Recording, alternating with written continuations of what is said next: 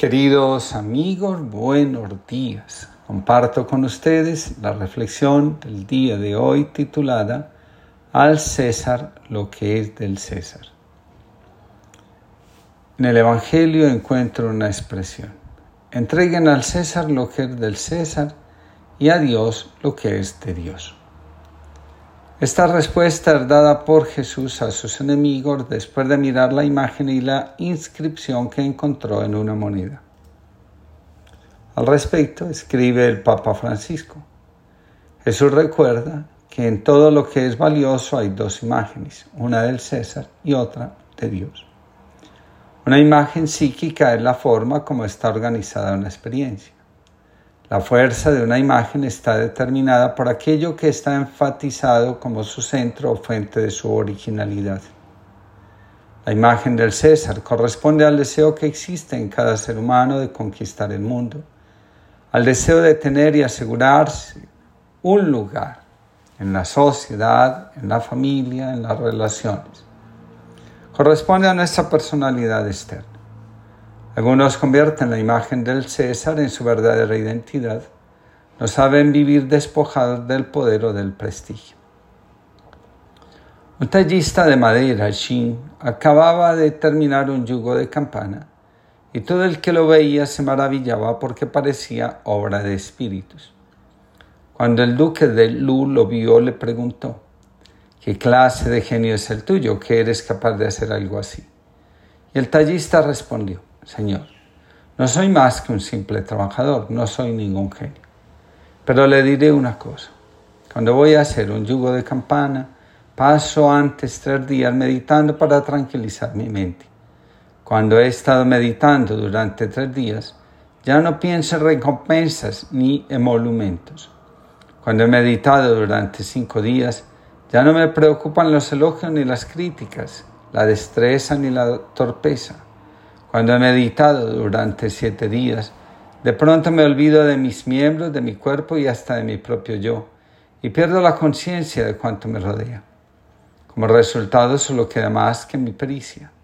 Entonces voy al bosque y examino cada árbol hasta que encuentro uno en el que veo en toda su perfección el yugo de la campana. Luego mis manos empiezan a trabajar. Como he dejado mi yo a un lado, la naturaleza se encuentra con la naturaleza en la obra que se realiza a través de mí. Esta es indudablemente la razón por la que todos dicen que el producto final es obra de espíritus. Añadió el maestro, la perfección no es otra cosa que la consecuencia de la armonía con el todo. Todos también llevamos en el corazón y en el alma otra imagen, la de Dios dice el Papa Francisco. Por tanto, es a Él y solo a Él, a quien cada uno debe la propia existencia, la propia vida. Aunque muchos creen que su vida depende del lugar que ocupan en la sociedad, de la aceptación o aprobación que alcancen que tengan de los demás. La vida verdadera auténtica solo se alcanza cuando entramos en contacto con la imagen de Dios.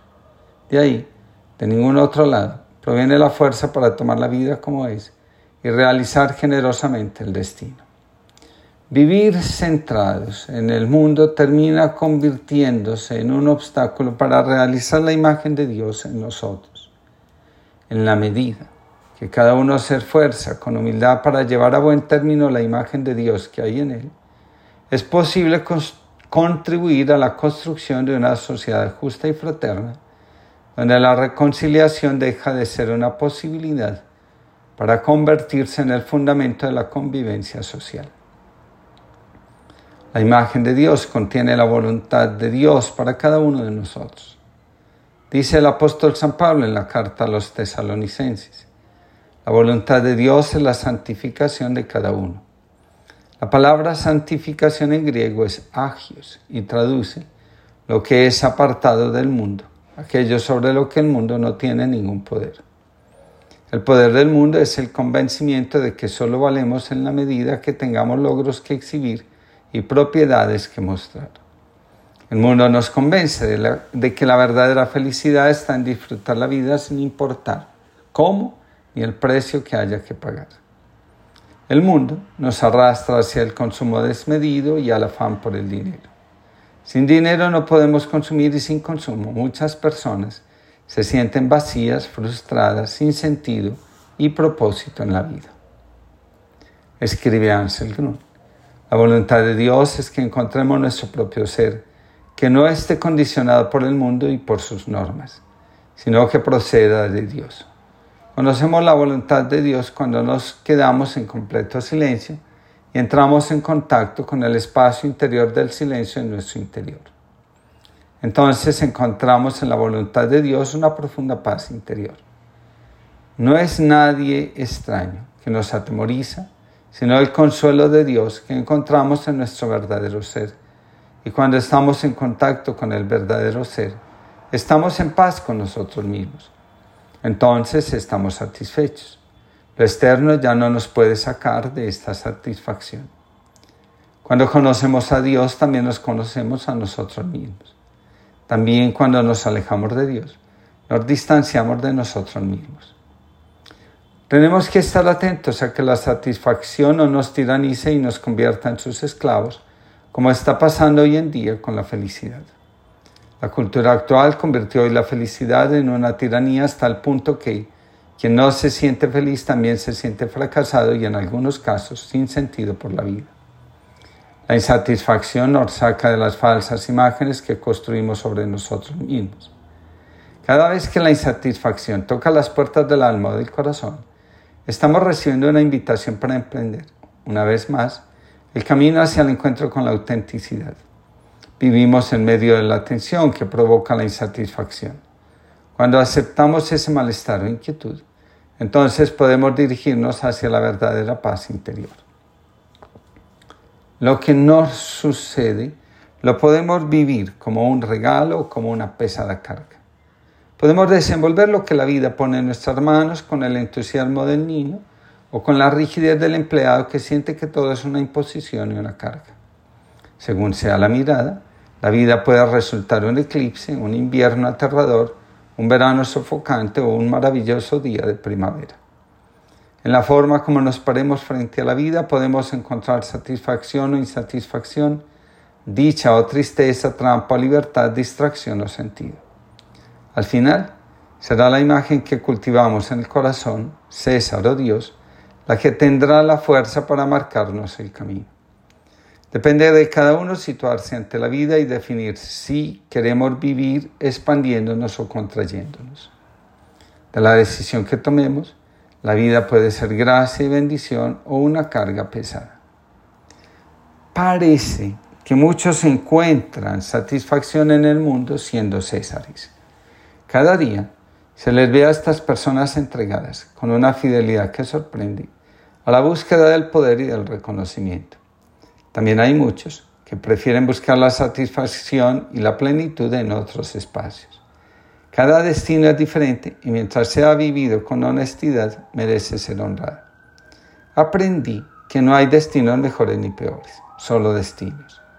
Al respecto, comenta Álvaro Lobo, no es curioso que en un mundo saturado de odios irracionales que amenazan a la civilización misma, algunos hombres y mujeres viejos y jóvenes se alejen por completo, parcialmente de la tormentosa corriente de la vida cotidiana, para entregarse al cultivo de la belleza, a la extensión del conocimiento, a la cura de las enfermedades, al alivio de los que sufren, como si los fanáticos no se dedicaran al mismo tiempo a difundir dolor, fealdad y sufrimiento.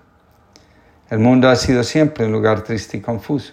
Sin embargo, poetas, artistas y científicos han ignorado los factores que habrían supuesto su parálisis de haberlos tenido en cuenta. Desde un punto de vista práctico, la vida intelectual y espiritual es, en la superficie, una forma inútil de actividad que los hombres se permiten, porque con ella obtienen mayor satisfacción de la que pueden conseguir de otro modo. Cuando vengáis, no os olvidéis la vida, mantenida caliente entre los brazos no seáis espectadores. Retazos no la desparraméis por la avenida. Traedla tal cual es, vida vivida, doblegada de viento y de zarpazos arañada, tiesa también con lazos de amor, de paz, de júbilo prendida. Venid sin maquillar, portar la duda, el desencanto, el grito de protesta, vestidos de todo aquello que hoy se lleva. Pero llegue vuestra alma bien desnuda, con hambre de banquete y con ansia de fiesta, de par en par abierta vida nueva. Jorge Blajot. Que tengamos todos una linda semana.